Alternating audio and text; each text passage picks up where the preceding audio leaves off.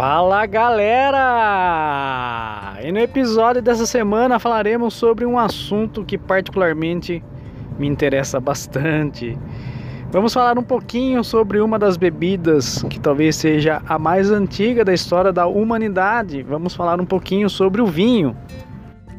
E esta bebida que encantou deuses e até hoje é apreciada por milhões e milhões de pessoas ao redor do mundo.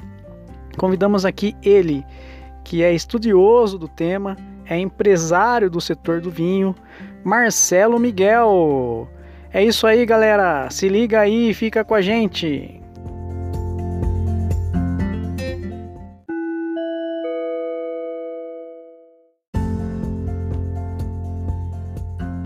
Marcelo, primeiramente eu gostaria de agradecer por ter aceito o convite em participar aqui do podcast Alinhadamente para falar aí sobre esse tema que particularmente gosto muito, que é o vinho, e também aí para tirar algumas dúvidas básicas aí para aqueles que estejam interessados ou até já apreciam, né, o vinho.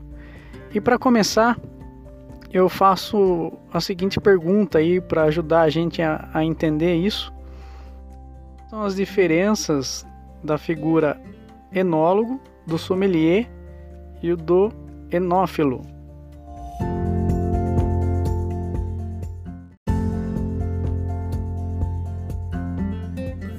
Boa tarde, Rodrigo. Obrigado pelo convite, um prazer estar aqui com todos vocês. E deixar um agradecimento ao nosso amigo em comum, né, o Paulo Roberto Funari, que nos, nos apresentou. Um grande amigo, um grande amante do vinho, um grande amante da fotografia, um cara que eu gosto muito.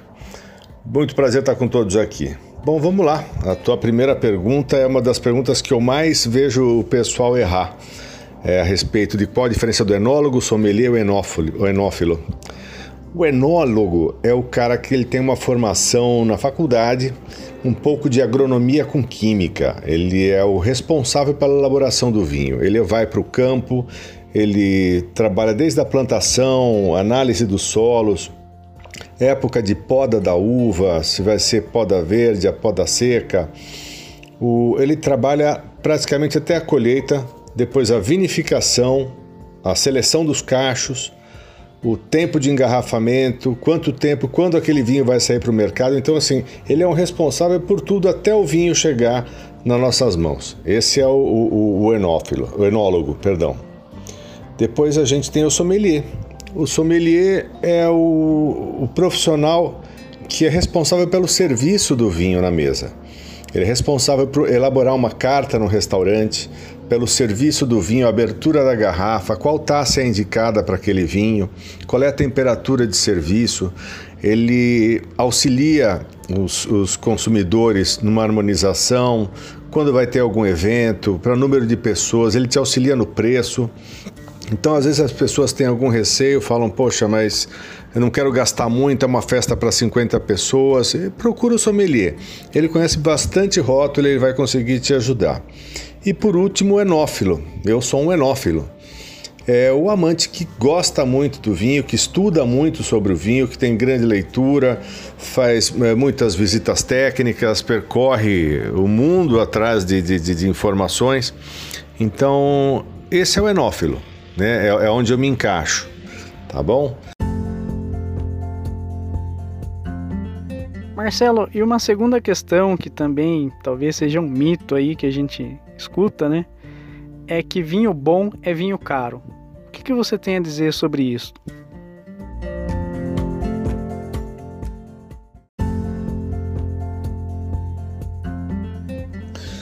Olha, a questão do vinho ser caro, ser bom ser barato, ser ruim, isso vai de pessoa para pessoa, né? É, costumo falar que se depois que você abrir o vinho, a gente não tem que se preocupar com nada, quanto ele custou, nem nada, a gente tem que pegar e beber. Mas vamos tentar chegar próximo de uma resposta, né? Porque é uma pergunta meio sem resposta. O, tem vinhos caros que são excelentes. Né? Você tem nomes é, fantásticos, você vai numa, numa loja. É, e ele você vai encontrar vinhos ali que são de extrema elegância, maravilhosos e custam muito caro, sim. Assim como tem aqueles mais baratos que você serve, usa para temperar carne em casa, não é? Usa para temperar frango. Mas você tem, tudo isso você vai encontrar. O, o que tem é que assim, é não necessariamente o bom vinho é caro e o, ruim, o vinho ruim é barato. Né? Existe, você tem que ver qual é que é a oferta desse vinho. Um vinho que tem muita oferta com certeza vai ser mais barato. E um vinho que é feito em pequenas parcelas e tem pouca oferta, com certeza vai ser mais caro. Outra coisa que aumenta o preço do vinho é quando ele ganha algum campeonato. Mesmo ele tendo uma boa oferta, a procura é muito alta, ele acaba ficando escasso de novo. Então, é, é, o controle do mercado, quem faz é o próprio mercado, sabe? São, são as pessoas quererem muito um vinho ou não. Tem nomes, eu não vou citar aqui porque não seria elegante da minha parte, eu conheço é, praticamente todos os importadores aqui em São Paulo, mas tem vinhos que têm um nome ótimo e você bebe e não valem a pena. Né? E tem vinhos que são desconhecidos de, de, de alguns produtores aqui no Sul, importadores de Portugal. Portugal tem muito vinho barato bom. Se você falar qual é o melhor vinho bom e barato, na minha opinião é o português. Você encontra grandes vinhos de lá com bom preço porque tem incentivo fiscal também. Isso também ajuda. Igual da, da Argentina, a gente tem incentivo fiscal quando vem o vinho argentino para o Brasil. Então, vai de, de pessoa para pessoa, mas é, é, um mito, é um mito. Você pode tomar um grande vinho em casa pagando um preço mediano, né? Você nunca vai tomar aquele vinho com muito tempo de envelhecimento, porque a estocagem do vinho e a guarda do vinho também te custa dinheiro. Então, quanto mais velho for o vinho, se ele for um vinho realmente feito para guarda, vai te custar caro, tá bom? Vamos. Marcelo, ajuda a gente também no entendimento aí sobre o velho mundo, né? Vinhos do velho mundo e vinhos do novo mundo. Você conseguiria aí resumir de uma forma simples, né, para a gente entender um pouco melhor sobre isto?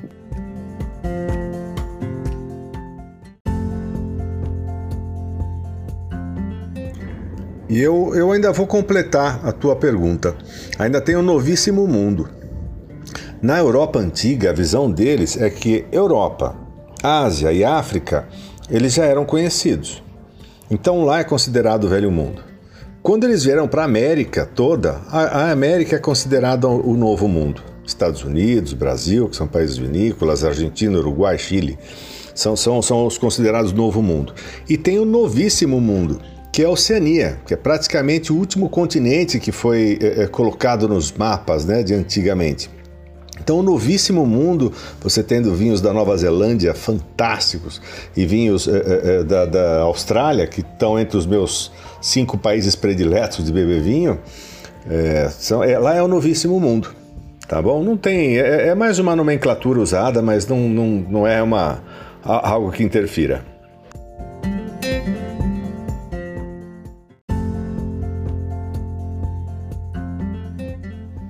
Marcelo, um outro tema que eu acho legal da gente é, abordar é a famosa expressão terroir. Você consegue também dar um entendimento aí com uma linguagem simples para nós do que seria, né, tradução disso tudo?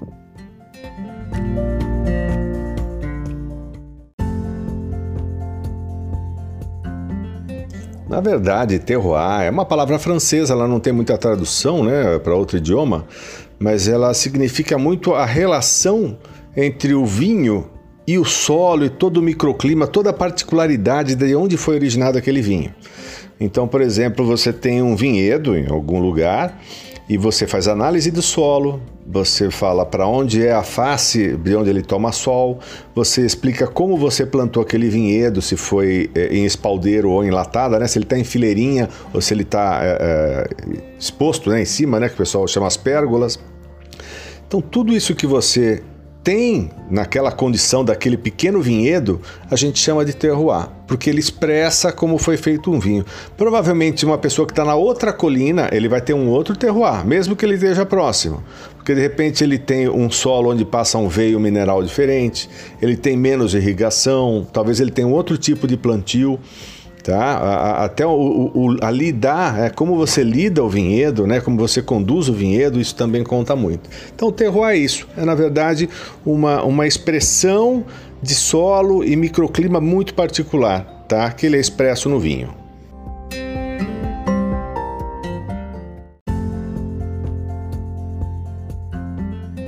E Marcelo, para a gente ter aí também um entendimento é, como que se dividem os tipos de vinhos, né? A gente conhece bastante os tintos, os brancos, os espumantes, os de colheita tardia. Você consegue fazer um panorama aí, um resumo para gente dos tipos mais comuns?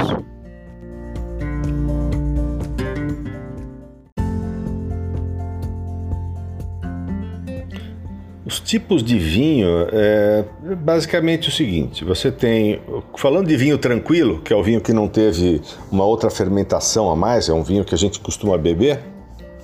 Nós temos os vinhos tintos, os brancos e os rosés. Tá? É, depois você tem os vinhos que têm a segunda fermentação ou tem esse nível elevado de dióxido de carbono né, que ele pode ser também da primeira fermentação, mas geralmente são, são, são da, da segunda fermentação do vinho. São as espumantes. E por último você tem os vinhos doces ou de sobremesa, que tem um alto teor de açúcar. Né, que geralmente você pode fazer ele ou interrompendo a fermentação, colocando aguardente vínica, como é o caso do Marsala, vinho do Porto é, e outros vinhos que são feitos desse processo, ou você tendo um vinho conservando o açúcar dele é, com vinho de alta intensidade glicêmica, por exemplo, os vinhos de colheita tardia. Geralmente o vinho de colheita tardia você não colhe ele com tanta acidez, você perde um pouco a acidez, deixa ele ficar um pouco mais madura a uva. Às vezes tem, tem pessoas que fazem a uva ficar até passa para fazer um, um, vinho de sobremesa.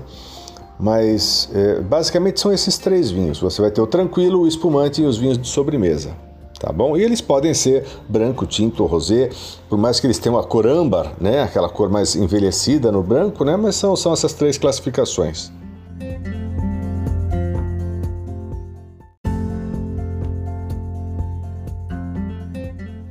E também tem a questão da região, né, Marcelo? A região onde é produzido, né, esses vinhos e onde se predominam algumas castas, né, com maior facilidade e maior qualidade, digamos assim. Você consegue fazer uma relação entre os tipos e as regiões onde eles são predominantes?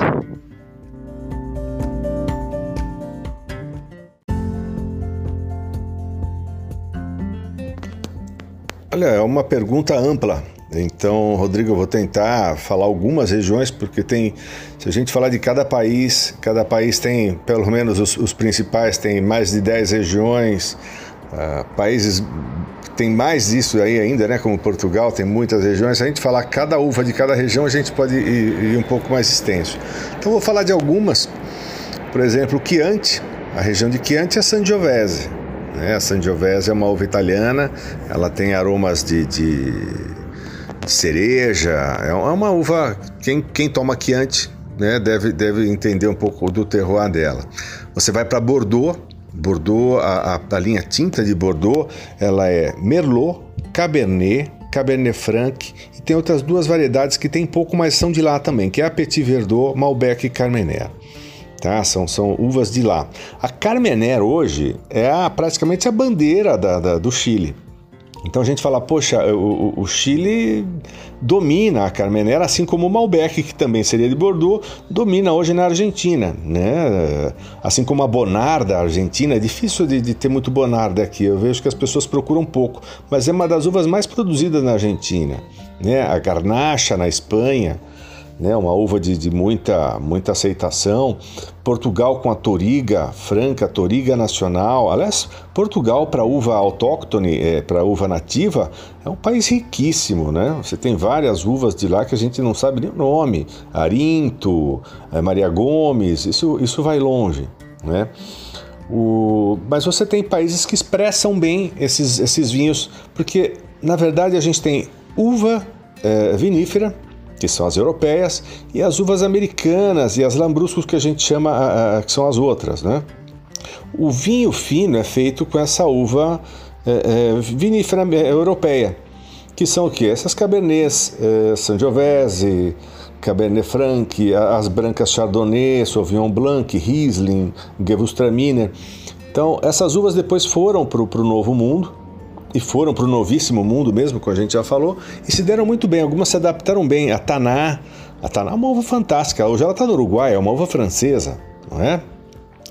Então é, é uma pergunta ampla, tá? É, eu indico cada pessoa quando gostar muito de alguma região, realmente consultar, dar um, um Google, ele vai te dar já as informações, é, é, é facinho, né? Mas é, é, são informações realmente que eu gosto, Marcelo, aí falando a nível Brasil aqui em relação aos vinhos, a qualidade e tudo mais, é, o que, que você tem percebido aí sobre é, o nosso potencial em relação ao vinho? Eu sou suspeito em falar porque eu sou bastante fã e consumo vinhos nacionais aí, gosto muito e só tenho a tecer elogios sobre eles, né? Creio eu que não deixa a desejar nada a rótulos aí internacionais, se equiparando até muitas vezes sendo até superior. Marcelo, e ainda a nível Brasil, como que está em relação ao consumo interno, né? O Brasil aí tem aumentado, diminuído, se mantido estável em relação à demanda do consumo? Conta um pouquinho para nós sobre isso daí.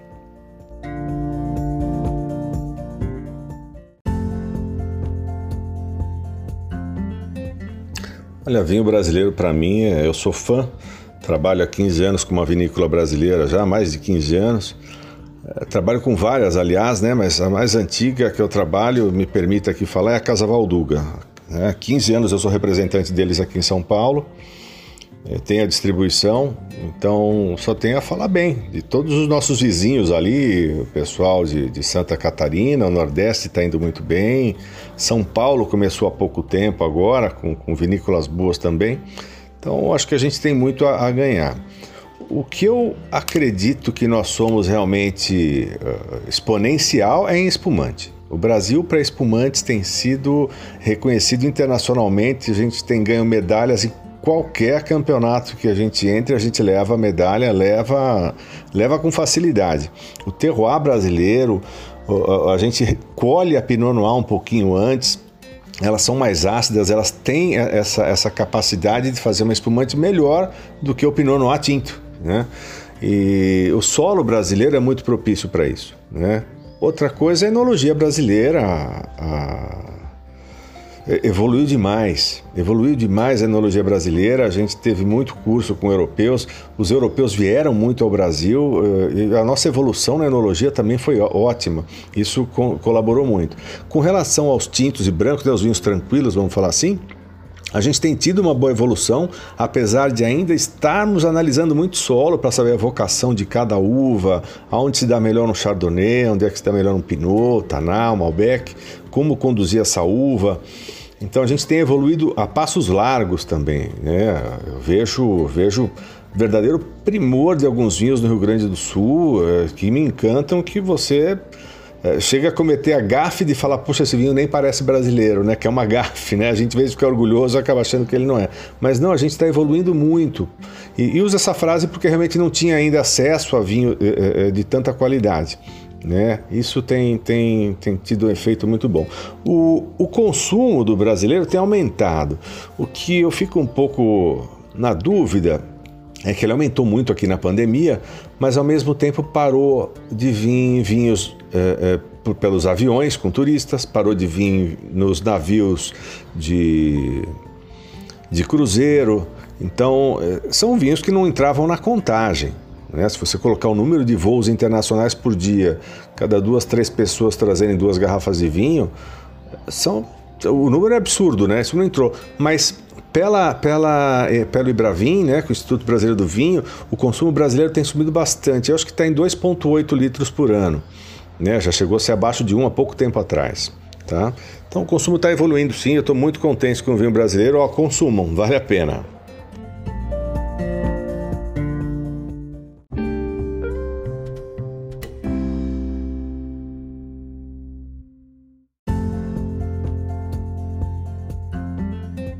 Marcelo, e que dica que você dá aí para quem se interessa pelo tema, está começando agora a apreciar o vinho em relação aí à harmonização, qual tipo de vinho eu posso consumir junto com churrasco ou com frutos do mar? O que que você consegue aí resumir para gente em relação aí à harmonização?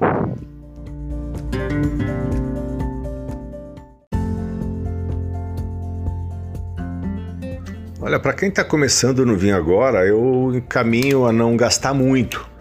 Fale com o sommelier da loja ou do restaurante, peçam um encaminhamento e gostando, comecem com literatura. A melhor coisa é literatura. Comprem alguns livros, né? se informem qual que é o mais interessante. Procurem canais de, de, do YouTube, sigam alguns blogueiros, que é muito importante também. Eles sempre trazem uma informação nova de qual vinho eles experimentaram. E isso eh, vale muito a pena para entrar no mundo do vinho. Né? O conhecimento é tudo. A, a segunda parte da sua pergunta, que é a harmonização, ela é complicada porque ela vai do seu gosto. Né? Então, a gente tem. O que existe é um consenso. Né? Por exemplo, vinho branco para peixe, vinho tinto para carne, isso são, são, são consensos. Mas eu já vi muita gente tomar o vinho tinto com bacalhau. O pessoal fala peixe é peixe, bacalhau é bacalhau, não é? Então tudo isso começa a ter. Toda regra tem uma exceção, né? Mas vamos, vamos partir pelo consenso. Então você pode fazer a harmonização por similaridade ou por contraste.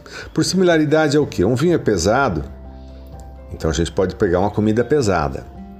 Se tiver muita gordura, a gente procura tanino. Tanino é aquela sensação que a gente tem da manga verde, do caqui verde, do caju verde, que é aquela segurada na língua. Aquilo é o tanino. O tanino ele é um ótimo solvente da gordura.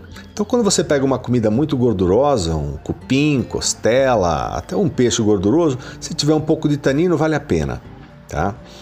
O, a acidez do vinho combina também com acidez é uma coisa positiva. Às vezes eu falo acidez, o pessoal fala, nossa, não, acidez é algo positivo, é, é um vinho mais jovem. A acidez para um molho de tomate combina muito.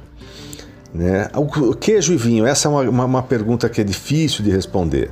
É mais fácil, às vezes, você ir pela coloração mesmo. Então vamos pensar de, de queijos de massa branca, né, de massa clara, você combina com vinho branco. Queijos de massa mais amarelada, você pode combinar com tinto. Tá? Lembrando que sempre o ideal é você fazer isso de, de, de testar. Se você for oferecer isso para um público, te aconselho a testar um pouco antes. Uma vez eu fiz o, um vinho tinto com, com, com, com, com um parmesão, mas quebrei a cara. Deu um gosto de, de perfume na boca, mas é, a gente tá, a gente tá, pode errar, não é? Isso é, faz parte da profissão. E chegamos ao final de mais um episódio, galera. Gostaria de agradecer aqui a participação do Marcelo Miguel aí tirando várias dúvidas sobre o tema vinho. Gostaria também de, de considerar que isto não é uma recomendação e deixo também aqui esse último bloco para que o Marcelo aí coloque suas considerações finais e deixe aí também os seus contatos nas redes. Beleza, galera? É isso aí, até a próxima. Valeu!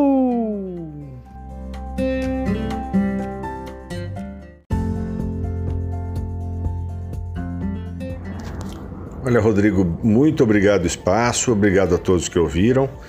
E a primeira coisa que eu queria deixar aqui expressar é facilitem o vinho. Não, não eh, façam igual uma pessoa que bebe uma cerveja descontraída, sabe? Não coloquem regra.